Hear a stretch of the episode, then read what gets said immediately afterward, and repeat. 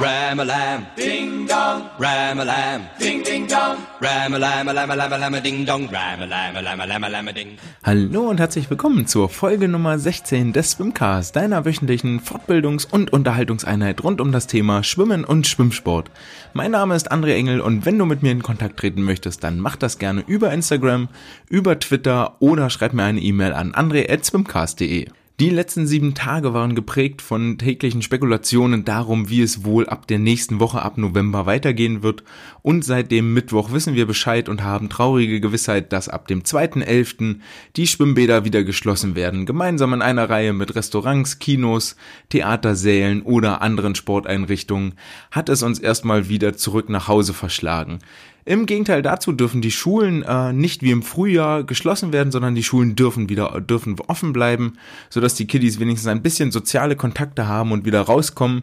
Dennoch hat die ganze Nachricht mit dem äh, neuerlichen Schließen der Bäder bei uns für große Bestürzung gesorgt, gerade bei uns hier im Ruhrgebiet in NRW, wo wir schon wieder quasi im Vollbetrieb waren mit unseren Trainingsstunden und eigentlich auf gutem Wege waren, den Rückstand aus dem Frühjahr von den sechs Monaten Schließzeit wieder aufzuholen, hat uns das Ganze jetzt doch erheblich zurückgeworfen und hinterlässt mit Sicherheit bei dem einen oder anderen Sportler eine ziemlich große Motivationslücke. Das Gute, wenn man denn so will, ist eigentlich, dass wir jetzt erstmal nur über vier Wochen Pause reden. Vier Wochen, die sich ja dann doch relativ gut überbrücken lassen. Ähm, nicht, weil wir unbedingt die Pause nötig hätten, das hätten wir auch im Trainingsbetrieb hinbekommen, sondern weil vier Wochen dadurch vielleicht die Möglichkeit eröffnen, gezielt an verschiedenen Schwächen im Athletikbereich zu arbeiten, ähm, wo, wo, wo wirklich ein überschaubarer Zeitraum gegeben ist, ähm, mit dem man als Sportler und als Trainer handeln kann.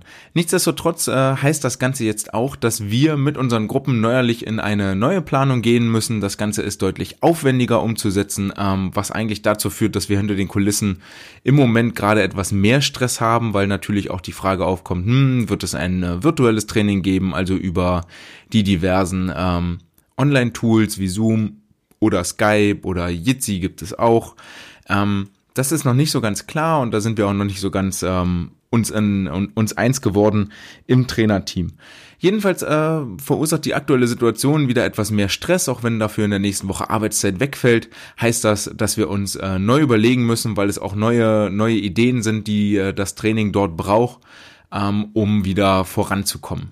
Denn wie auch im Wasser ist es ja völlig klar, dass wir nicht, nicht weiterkommen, wenn wir einfach nur jeden Tag unsere 100 Liegestütz machen. Das ist auch super und ähm, schadet mit Sicherheit nicht. Aber ähm, das unterscheidet ja den sogenannten Hausfrauensport von Training. Training ist irgendwo zielgerichtet und hat die Aufgabe, äh, wirklich den Sportler leistungsfähiger zu machen. Und Hausfrauensport ist ja eher in die Richtung, ich bewege mich, um fit zu bleiben, um mich gut zu fühlen, um die ganzen mentalen, positiven Aspekte aus der sportlichen Betätigung mitzunehmen. Ähm, ich gehe davon aus, vielleicht so soweit erstmal der kurze Ausblick, dass wir uns und meine Gruppe, meine Sportler in den nächsten vier Wochen vorrangig mit äh, Körperspannung, Core Stability beschäftigen werden, also viel Bauch und Rücken. Ähm, dazu hat jeder so ein paar noch einzelne kleine Wehwehchen, die individuell sind, ein paar Schulterschmerzen, ein bisschen die Beinachse, ein bisschen hier, ein bisschen da, womit wir uns auch individuell auseinandersetzen werden und wo es dann für jeden angepasste Trainingspläne und äh, gezielt Aufgaben geben wird. Ja, das heißt, ähm, damit wird es dann ab Montag losgehen und dann hoffen wir eigentlich so im Großen und Ganzen, dass wir tatsächlich auch im Dezember wieder ins Wasser springen können.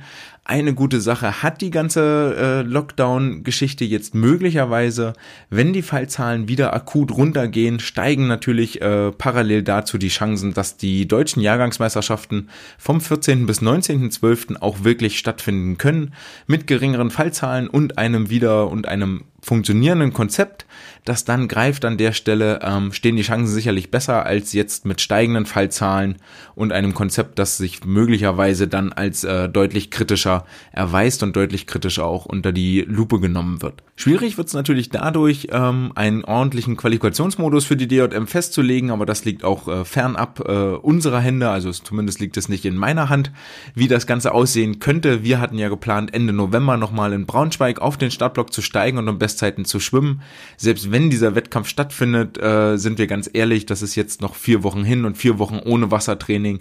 Dann das erste Mal wieder auf die lange Bahn zu gehen, das äh, ist dann doch wenig äh, erfolgversprechend und wenig zielführend. Ähm, Dabei waren wir eigentlich gerade ganz gut unterwegs, hatten ja, wie berichtet, viele, viele Umfänge gemacht und das Ganze naja, verläuft jetzt wieder ein bisschen im Sande. Wie gesagt, wir waren auf dem äh, aufsteigenden Ast und tatsächlich vielleicht auch auf das Ausgangsniveau hinaus wieder hochtrainiert und jetzt geht's neuerlich nach unten. Hoffentlich gucken wir mal, dass wir das über ein ordentliches Landtraining auch wieder abfangen können. Weil wir aber auch schon seit gestern wissen oder seit vorgestern, seit Mittwoch ähm, wissen, dass die Schwimmhallen schließen werden, hatten wir heute nochmal die Möglichkeit, ein wenigstens etwas äh, spaßiges Abschlusstraining zu machen. Was wir da ganz genau gemacht haben, darauf werde ich in der nächsten oder an, definitiv in einer der nächsten Folgen nochmal zurückkommen. Und zwar äh, wird sich die Aufgabe der Woche daran orientieren. Ähm, wir haben auch morgen früh im Frühtraining nochmal die Möglichkeit, ein bisschen was Amüsantes zum Abschluss zu machen, bevor wir dann erstmal die äh, Badesachen und die Handtücher vier Wochen zum Trocknen aufhängen. Ein bisschen Zeit zum äh, Trocknen ihrer Schwimmklamotten hatten auch die Sportler in der International Swimming League. Dort gab es am Montag und Dienstag äh, das, äh, den vierten Matchday, am Samstag und Sonntag den jeweils dritten Matchday. In äh, zusammengefasst aus beiden Tagen, die dort äh, geschwommen worden sind, haben sich die Kali Condors weiterhin als äh, extreme Favoriten herauskristallisiert, die äh, wirklich überragende Leistungen bringen und ähm, scheinbar der Konkurrenz davonschwimmen. Ob das wirklich so ist, wird sich am kommenden Wochenende zeigen, denn dann treten die äh, London Raw und die LA Current nochmal ins Wasser, genauso wie das Energy Standard Team, ähm, die da sicherlich als größte Konkurrenten auf die, auf die Krone in der zweiten Saison zählen dürfen. Weiterhin äh, erwähnenswert vom letzten Wochenende, wer das vielleicht verpasst haben sollte, und das mag ja durchaus möglich sein, weil am Montag um 15 Uhr und am Dienstag um 15 Uhr jedenfalls die, das vierte Match stattgefunden hat, ähm, ist der äh, ist Marco Kochs Leistung über die 200 Meter Brust gewesen, der dort mit 200,89 Sekunden ähm, nur fünf Zehntel am Weltrekord vorbeigeschwommen ist und aber auch ganz knapp am aktuellen deutschen Rekord, den er selber natürlich auch hält, vorbeigeschwommen ist. Dann aber anschließend im Interview sagte, naja, ich versuche beim nächsten Rennen nochmal ein bisschen schneller zu sein und der Reporter nur relativ ungläubig nachhakte, dass ja etwas schneller dann auch Weltrekord bedeuten würde und er sagte, naja, dann ist das halt Weltrekord. Vermutlich peilt Marco auch an, diesen Weltrekord schon bei seinem nächsten Match äh, zu, zu brechen, seiner New York Breakers, denn die dürfen am Sonntag und am Montag wieder ins Wasser, am insgesamt fünften Matchday und mit dem Energy Standard Team und den Toronto Titans ist dort große Konkurrenz am Start. Als vierte Mannschaft sind die Aqua Centurions mit im Wasser, die bisher aber beide ihre Matches verloren haben und mit Sicherheit keine Rolle mehr spielen werden, wer ins Halbfinale, also zu den besten acht Teams einzieht.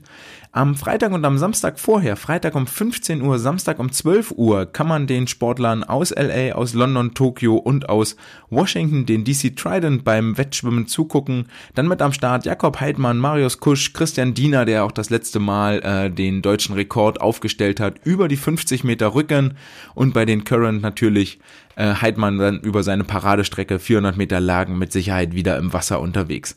Am Sonntag dann, wie gesagt, äh, die New York Breakers zusammen mit den Centurions, Standard und Titans im Wasser, Sonntagabend 18 Uhr und dann am Montag um 16 Uhr für alle Schülerinnen und Schüler, die an der Stelle äh, Schwimmtraining gehabt hätten. Ihr habt jetzt Zeit, online einzuschalten und dabei zu sein. Die ISL bietet ja den Livestream an auf ihrer Homepage. Der hat am Montag und Dienstag auch ziemlich gut funktioniert, was vermutlich daran lag, dass es mitten am Tag war und nicht irgendwann abends, wo die Einschaltquoten ja doch sehr, sehr hoch sind. Ähm, Leider traurigerweise war äh, kein Ton mit dabei, so dass man den Europarekord von Emre Sakshi über die 50 Meter Brust 27,26, wenn ich das richtig im Kopf habe, äh, leider ohne Ton verfolgen musste. Ebenso den äh, österreichischen Rekord und ISL-Rekord von Felix Auböck über die 400 Meter Freistil ähm, sowohl das Rennen als auch, sowohl das Rennen von Marco als auch das Rennen von Felix wurden ja auch in dem Sonderpodcast vom letzten Mittwoch angesprochen. Dort hat sich Damian Wirling mit einer halben Stunde mit mir unterhalten und äh, über das Leben in der International Swimming League, über das Leben in der Bubble geplaudert und ähm, wieso die Beziehungen zu den Teamkameraden sind. Wer das noch nicht gehört hatte, gerne nochmal reinhören, gerne auch weitersagen. Ähm, wir erwarten sicherlich am Wochenende weitere hochklassige Rennen. Einige haben noch äh, so ein bisschen Rost in den Gelenken, so ein bisschen Rost an den Muskeln. Da merkt man schon, dass das Training fehlt und dass vor allen Dingen auch die Wettkampfpraxis fehlt. Auch dazu hat sich Damian geäußert. Der sagte, einige der Sportlerinnen und Sportler haben ja seit Januar quasi kein Rennen mehr bestritten und das merkt man doch sehr. Auch dieses Thema Race Pace, ähm, Renngestaltung, Renntaktik, Rennerfahrung war ja im letzten äh, Podcast schon Thema und zwar ging es dort darum, dass äh, 21 australische Spitzentrainer von ihren äh, Taktiken im Training berichtet haben, wie sie Rennsituationen nachstellen, wie sie sich auf Wettkampfsituationen vorbereiten, beziehungsweise wie sie ihre Sportlerinnen und Sportler auf diese Situationen vorbereiten. Doch bevor wir dazu kommen, möchte ich euch noch die dieswöchige Aufgabe der Woche vorstellen. Auch wenn wir nicht im Wasser unterwegs sein werden, so findet sich die Aufgabe der Woche auch häufig am Land wieder, in der Turnhalle oder zwischen den Leichtathleten. Und zwar geht es um den Beep-Test oder äh, Shuttle Run. Shuttle Run ist die alternative Bezeichnung, ähm, wo es im Prinzip darum geht, in der Turnhalle von einer Wand zur nächsten zu kommen in einer vorgegebenen Zeit und die wird Schritt für Schritt schneller. Dieses ganze Konstrukt lässt sich natürlich auch ins Wasser übertragen, ähm, am ehesten mit 50 Meter Strecke, so dass man dort quasi mit einer Minute beginnt und dann pro Wiederholung jeweils zwei Sekunden schneller wird. Je nachdem, was eure Stoppuhr hergibt, wenn sie äh, bei Zwischenzeiten wieder anfangen kann, bei null von neuem zu zählen, ist das relativ einfach mit zu stoppen. Ansonsten habt ihr als Trainer ganz schöne Aufgabe dort auf Zack zu bleiben und die richtigen Zeiten mitzustoppen. Aber das ist nicht unmöglich und machbar und bietet den Sportlern die Möglichkeit, sich wirklich bis zur Erschöpfung auszupowern. Das Ganze ist am Anfang relativ locker, eine Minute 58, 56, das geht noch sehr, sehr leicht. Irgendwann so zwischen 45 bzw. 46 und 40 Sekunden nimmt das ganze Event doch erheblich an Fahrt auf. Das äh, führt bei einigen garantiert schon fast zur Leistungsgrenze und spätestens bei 34, 32 Sekunden sollten dann die letzten auch ähm, die Zeit eigentlich nicht mehr schaffen. Wenn ihr richtig, richtig gute Sportler habt, kommt ihr möglicherweise noch auf 30 Sekunden runter, aber dann die 28 scheint für alle äh, unmöglich zu sein. Ihr dürft immerhin nicht vergessen, dass die Sportler ja dann bei 36 Sekunden, selbst wenn sie eine 32 schwimmen, nur noch 4 Sekunden Pause haben, dann kommt die 34, dann haben sie eigentlich nur noch 2 Sekunden Pause, dann kommt die 32. Also schwimmen sie am Ende eine Zeit von äh, einer Minute 40 mit je auf 150 Meter mit jeweils nur äh, sechs Sekunden Pause insgesamt. Das ist eine ziemlich harte Nummer und äh, braucht auch ein bisschen Lockerschwimmen im Nachhinein. Die Aufgabe bietet mal einen völlig neuen Reiz und ist abseits der üblichen Konstruktion 10 mal 100 Meter, möglichst gleich schnell schwimmen, gleiche Pause. Diesem ganzen Gleichmaßgedöns kann man dort mal ein bisschen entgegnen und ähm, dort mehr Schwung in die ganze Geschichte reinbringen. Nächste Woche werde ich dann in den Beep-Test und zwar in einer zweiten Version eingehen, die ein bisschen komplexer ist und äh, zwei verschiedene Aufgaben miteinander kombiniert. Darauf könnt ihr euch dann freuen, wenn ihr diese Woche im Landtraining die Möglichkeit habt. Dann probiert doch äh, die ganze Geschichte jetzt schon mal aus. Und damit kommen wir zur Wissenschaft der Woche. In der letzten Episode, in Episode Nummer 15, ging es darum, wie ähm, Racepace Strategien im Training von den Coaches eingebaut und trainiert werden. So ging es unter anderem um insgesamt vier Teilbereiche im Training. Einmal, wie wird Racepace Training dokumentiert, welche Hilfsmittel werden verwendet, welche Periodisierung wird, äh, wird benutzt und ähm, wie bereiten die Trainerinnen und Trainer in Australien ihre Sportler auf mehrere Hauptstrecken vor, also zum Beispiel 100 bis 400 Meter Kraul oder 100 100 Meter Rücken und 100 Meter Brust. Da haben insgesamt ja 21 Trainerinnen und Trainer Auskunft gegeben, haben dort im äh, Rahmen eines Fragebogens, eines Interviews 13 Fragen beantwortet und da hatte ich ja dann im Anschluss noch einen äh, O-Ton von Yannick Agnel eingespielt, wie er sich auf seine 200 Meter Freistil in London 2012 vorbereitet hat. Diese Woche kommen wir zum zweiten Teil aus dem Paper, das ja noch aktuell ist, nämlich auch aus diesem Jahr, aus dem August 2020. Ähm, dieses Mal geht es darum, wie bereiten denn die Trainerinnen und Trainer ihre Aktiven auf äh, den Wettkampf explizit vor und wie ist so das Verhalten im Wettkampf.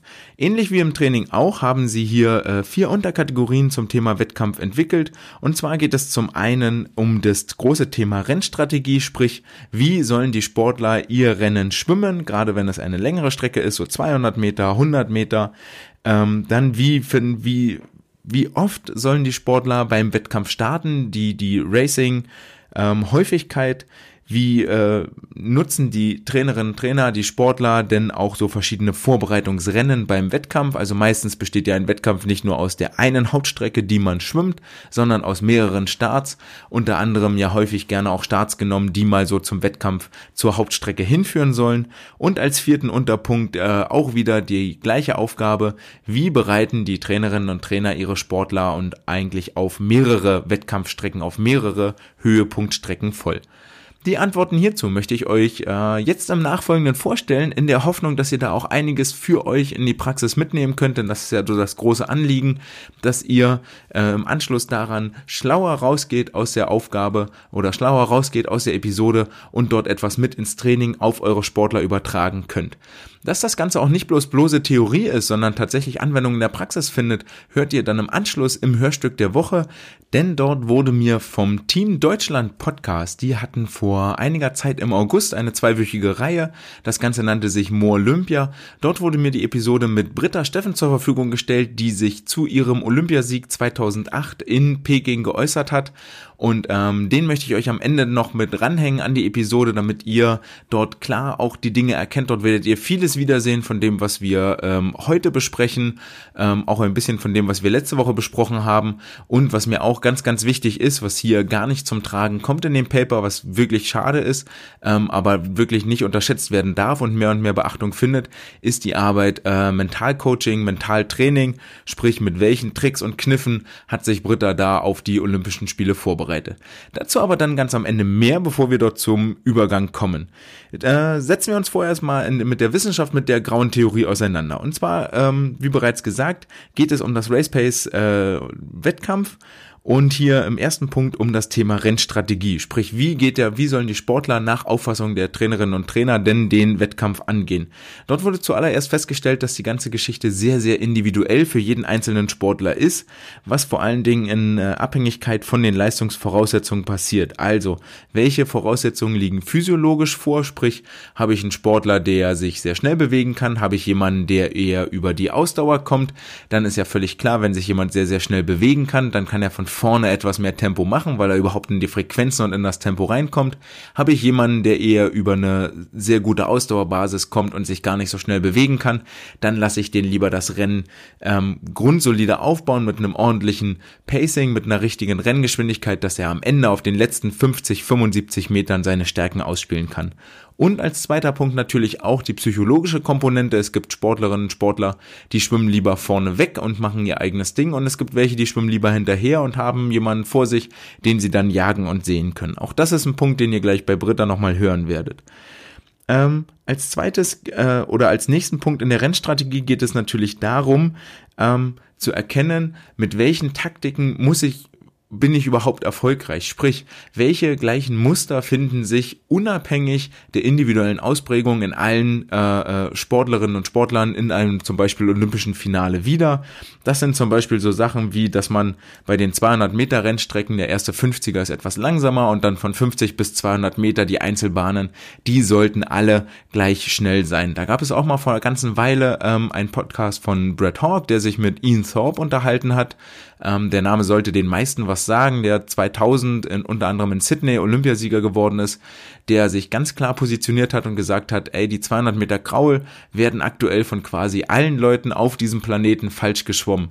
Es macht einfach überhaupt keinen Sinn, seiner Meinung nach, die ersten 50 Meter locker leichtes Tempo anzugehen, dann 100 Meter Kräfte zu sparen, um dann auf den letzten 50 Metern alles rauszuhauen, was man noch drin hat und äh, in dem Podcast von äh, Yannick Aniel, den ich letzte Woche schon im O-Ton mit drin hatte, der stößt auch nochmal ins gleiche Horn und sagt, ja, ja, also so wie das im Moment in der Weltspitze läuft, ähm, sieht er das nicht als erfolgversprechend an, sondern es gibt wirklich nur einige wenige, unter anderem nannte er dort Danas Rapses als Namen, ähm, Litauer, die das äh, etwas anders aufziehen, das Rennen. Und wirklich, es muss ab 50 Meter wehtun, nur dann hast du eine Chance, auch wirklich eine sehr, sehr gute Zeit im globalen, alle Zeiten überdauernden Maßstab ins Wasser zu bringen. Und so setze ich das fort hier am Beispiel von 200 Meter Freistil illustriert, aber das Ganze äh, findet sich mit Sicherheit auch wieder für die Rücken, für die Brust, für die Delfinstrecken und für die Lagenstrecken sowieso. Ähm, also, dass dort vor allen Dingen geguckt wird, individuell für jeden Sportler, aber welches Feature musst du mitbringen, weil das alle in der Weltspitze so machen und dann kann es eigentlich nicht so falsch sein. Ähm, als zweites ging es darum, um die äh, Häufigkeit von Wettkampfauftritten, also wie oft äh, äh, sollen die Sportler bei einem Wettkampf starten. Hier war in der Regel der einheitliche Konsens, dass alle drei bis sechs Wochen ein Wettkampf geschwommen werden sollte, um eine Art Leistungsüberprüfung zu haben, um den Sportler auch im Wettkampfrhythmus zu behalten. Ähm, Ausnahme ist eigentlich so zwei bis drei Wettkämpfe, äh, ist eigentlich so ähm, dass die, dass einige Trainer tatsächlich nur zwei bis drei Wettkämpfe vor dem eigentlichen Jahreshöhepunkt machen, wobei ich da eigentlich davon ausgehe, das war so explizit nicht genannt, aber alles andere kann ich mir nicht vorstellen, ähm, dass die dort im Training wirklich viel dann auch wettkampfnah mal trainieren und den Rennanzug anziehen, ins Wasser springen und dort die entsprechenden Simulationen fahren. Äh, bevor die Trainer mit der mit ihren Sportlern mit der Taper-Phase beginnen, so sechs Wochen vor vor Wettkampf äh, vor dem Wettkampf beginnt die eigentliche Taper-Phase, äh, machen sie mit ihren Athleten und Schützlingen äh, tatsächlich bis zu einem Wettkampf pro Woche, also eine sehr sehr hohe Wettkampfhäufigkeit, um vielleicht auch die Intensität nach oben zu fahren, um dort noch mal ganz klar unter ähm, unter Druckbedingungen an den äh, einzelnen Parametern zu schrauben. Ansonsten gilt auch hier, ähnlich wie bei der Strategie, dass es ein sehr individuelles Feld ist. Ähm, es gibt auch einige Athletinnen und Athleten, die lieber hart durchtrainieren bis zum Wettkampfhöhepunkt ran und das ganze, den ganzen Rhythmus nicht durch irgendwie Wettkämpfe unterbrochen haben wollen, weil der Wettkampf dann nochmal eine höhere Belastung ist und ein anderes Training nach sich zieht.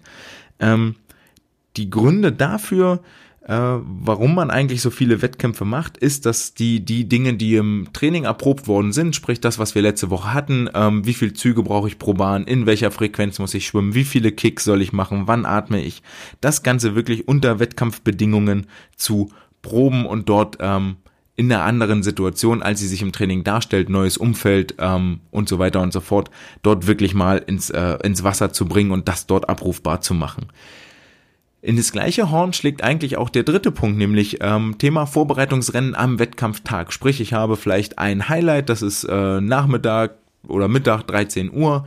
Dort liegt meine Hauptstrecke, 200 Meter Delfin und dann ähm, ist es ja häufig nicht so, dass die Sportler bis äh, 10 Uhr schlafen und sich dann ähm, fertig machen für die 200 Meter Delfin, sondern im Vorher schon mal irgendwo einen Wettkampf mitgeschwommen sind. Es können 100 Graul sein oder, oder 100 Meter Delfin, ähm, die dorthin führen.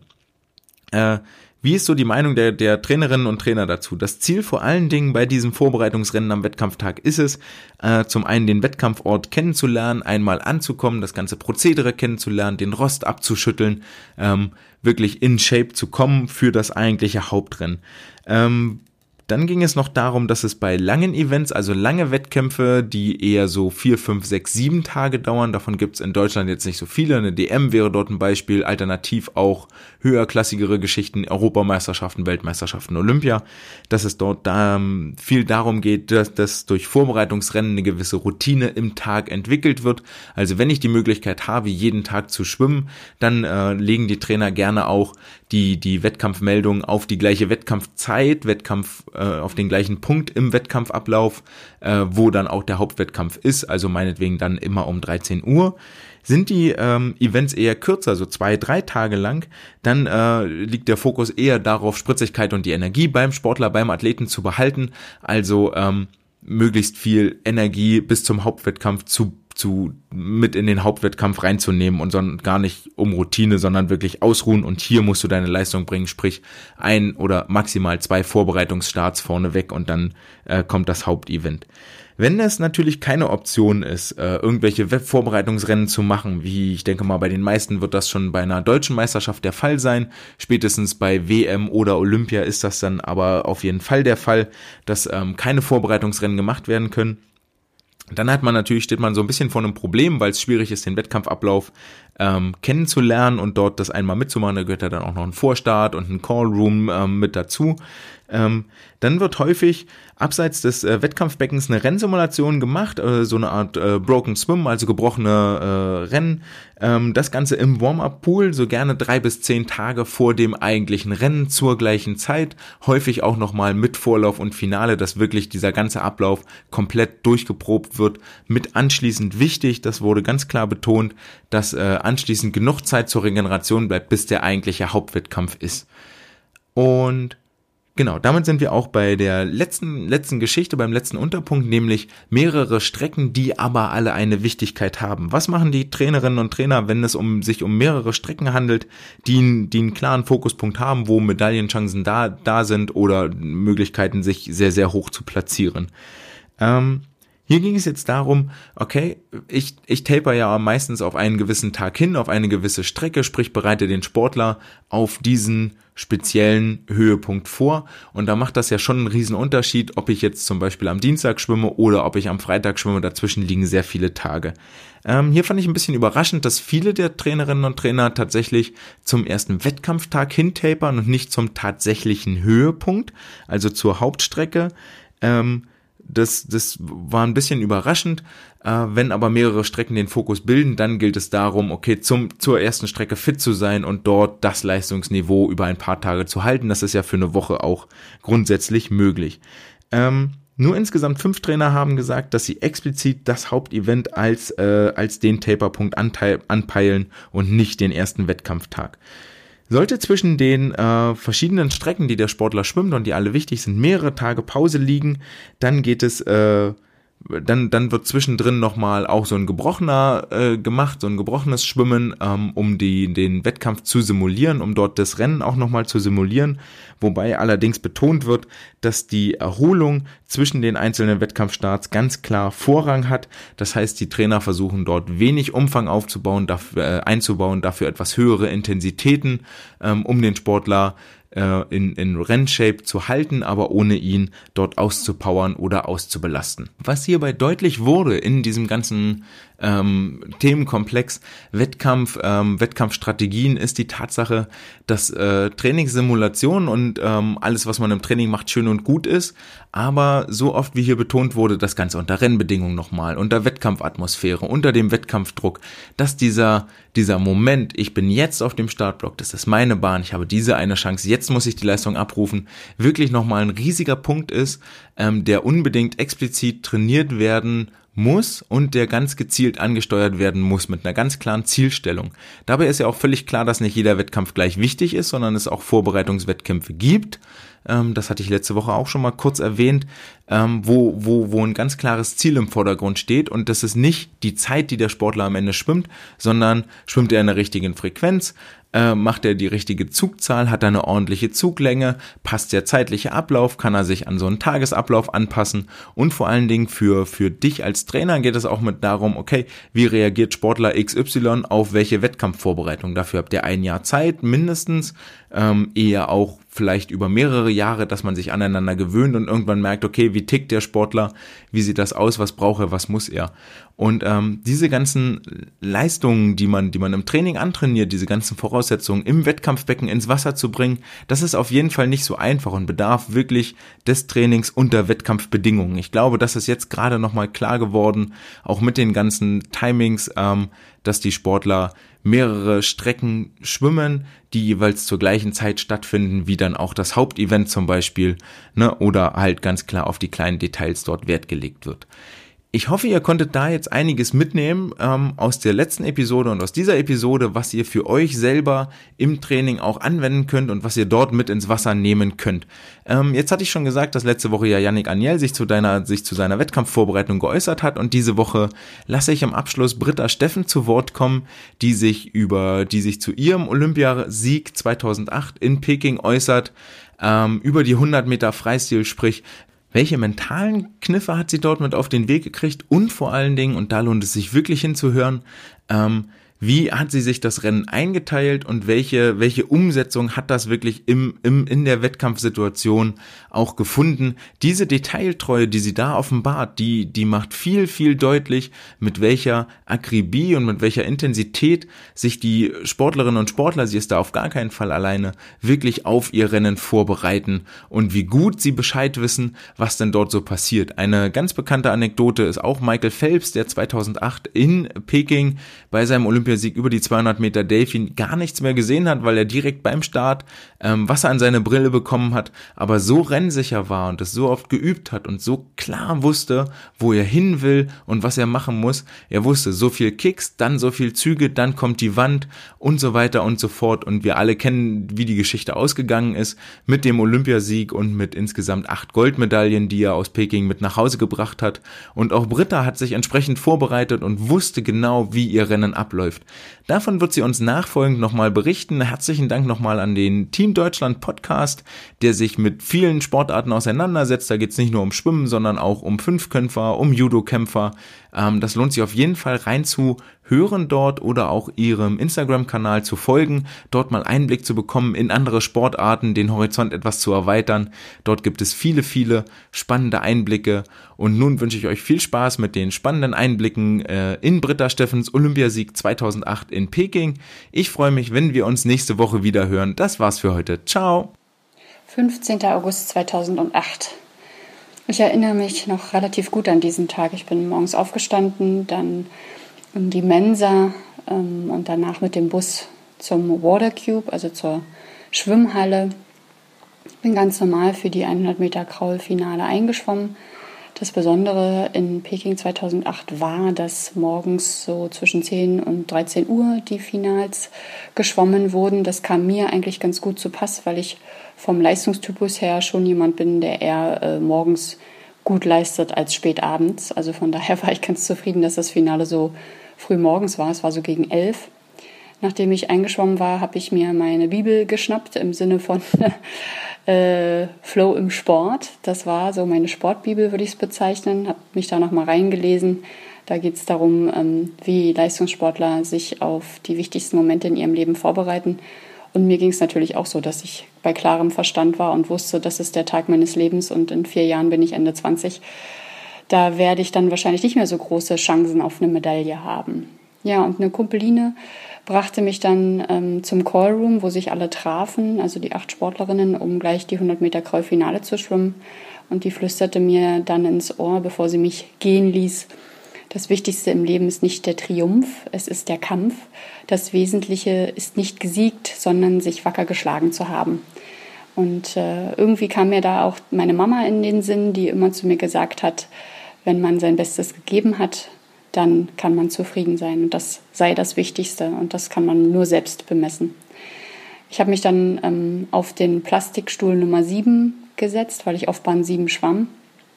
Und kurz nach mir kam Libby Trickett, die ein halbes Jahr vorher meinen Weltrekord über 100 Meter Freistil pulverisiert hat. Sie war die erste Frau, die unter 53 Sekunden geschwommen ist und hatte eigentlich ihre Chance auf das Finale im Halbfinale vertan, weil sie sich verpokert hatte und nur Platz 9 belegte.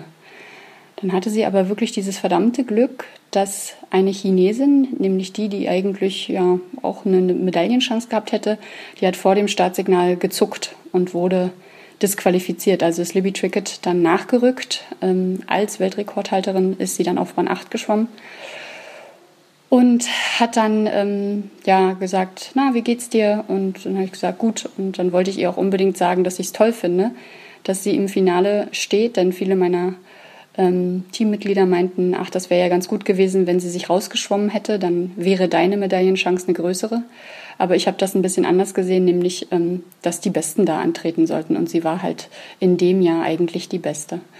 Und ähm, dann habe ich gesagt, Libby, äh, ich bin froh, dass du hier im Finale stehst, denn du bist die aktuelle Weltrekordhalterin und aus meiner Sicht wäre das ohne dich kein echtes, kein richtiges Finale.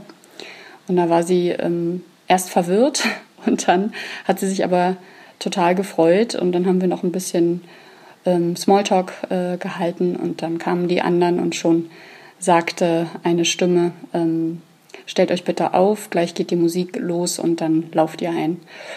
Ja, und ich hatte am Vortag noch mit meiner Mentaltrainerin, Frau Dr. Friederike Janowske, gesprochen, dass ich eigentlich in dem Moment, in dem ich da einlaufe und in dem ähm, alle vorgestellt werden, am liebsten eine Chinesin wäre, denn die wurden so frenetisch angefeuert, dass man richtig erfasst war von dieser Stimmung. Und da meinte Frau Janowske damals, ähm, dann stellst du dir halt vor, du bist gemeint, wenn die Chinesin vorgestellt wird. Es gab nämlich eine, die schwamm auf Band 2 und das habe ich tatsächlich gemacht. Ähm, auf die Idee wäre ich von alleine nicht gekommen, weil ich dachte, das darf man nicht, das wäre irgendwie falsch. Aber in dem Moment, als die Chinesin vorgestellt wurde, habe ich mir einfach die Augen geschlossen und habe gedacht, der Jubel, der jetzt erfolgt, äh, sei für mich. Und als ich dann auf Bahn 7 äh, vorgestellt wurde, war für mich äh, der Drops eigentlich schon gelutscht, wie man so schön sagt. Ich habe dann nur kurz die Hand gehoben, habe mich noch nass gemacht und wusste, jetzt kommt noch Libby und dann ähm, heißt es schon Take Your Marks ähm, auf die Blöcke. Was mich ähm, ein bisschen gestört hat in, in China, war, dass äh, vor dem Startsignal und äh, obwohl eigentlich ähm, die Regel gilt, dass man dann absolut äh, still ist in der Halle, haben die Chinesen sich da nicht so richtig dran gehalten, sondern wenn Take Your Marks kam, also dass man die Plätze einnehmen sollte, ähm, haben die immer noch gerufen, äh, China, China. Und ähm, das fand ich so ein bisschen störend. Also hat Frau Janowski gesagt, dann stellst du dir halt vor, die, die schreien Britta, Britta. Und das habe ich dann tatsächlich gemacht und fand das irgendwie äh, sehr witzig, dass man in dem wichtigsten Moment seines Lebens irgendwie äh, noch äh, etwas, was von außen kommt, äh, umdeutet. Ja, und als das Signal dann kam, ähm, lief alles automatisiert ab und mit Bildern verknüpft. Das hatte ich halt ähm, im Mentaltraining über ein Jahr geübt. Also ich sprang halt ins Wasser und wusste, okay, sieben Delfinbeine Kicks, 40 Züge hin, nach vier Armzügen nach rechts atmen, dann auch die Augen schließen, denn mir war klar, dass äh, die anderen anpesen würden, äh, wie es nur geht. Äh, es war halt die Zeit der sogenannten Wunderanzüge, da war die Taktik von vorn schwimmen, bei vielen jedenfalls. Ja, und ähm, mein inneres Bild war halt mit, den, mit Delfinen schwimmen, Spaß haben, lang, locker, frei, spielerisch. Denn wenn ich zu schnell angeschwommen wäre, hätte ich wahrscheinlich ähm, meine Stärke, die letzten Meter äh, von den 100 Meter Freistil eben nicht spielen können. Also musste ich ähm, da sehr sicher bleiben in dieser Strategie und in dieser Taktik. Dann kam die Wende, die hatte ich mit dem Wort äh, hinterlegt Kugelblitz, also sich blitzschnell zu einer Kugel formieren, dann seitlich abstoßen, zwei Delfinbeine Kicks und äh, 44 Züge zurück.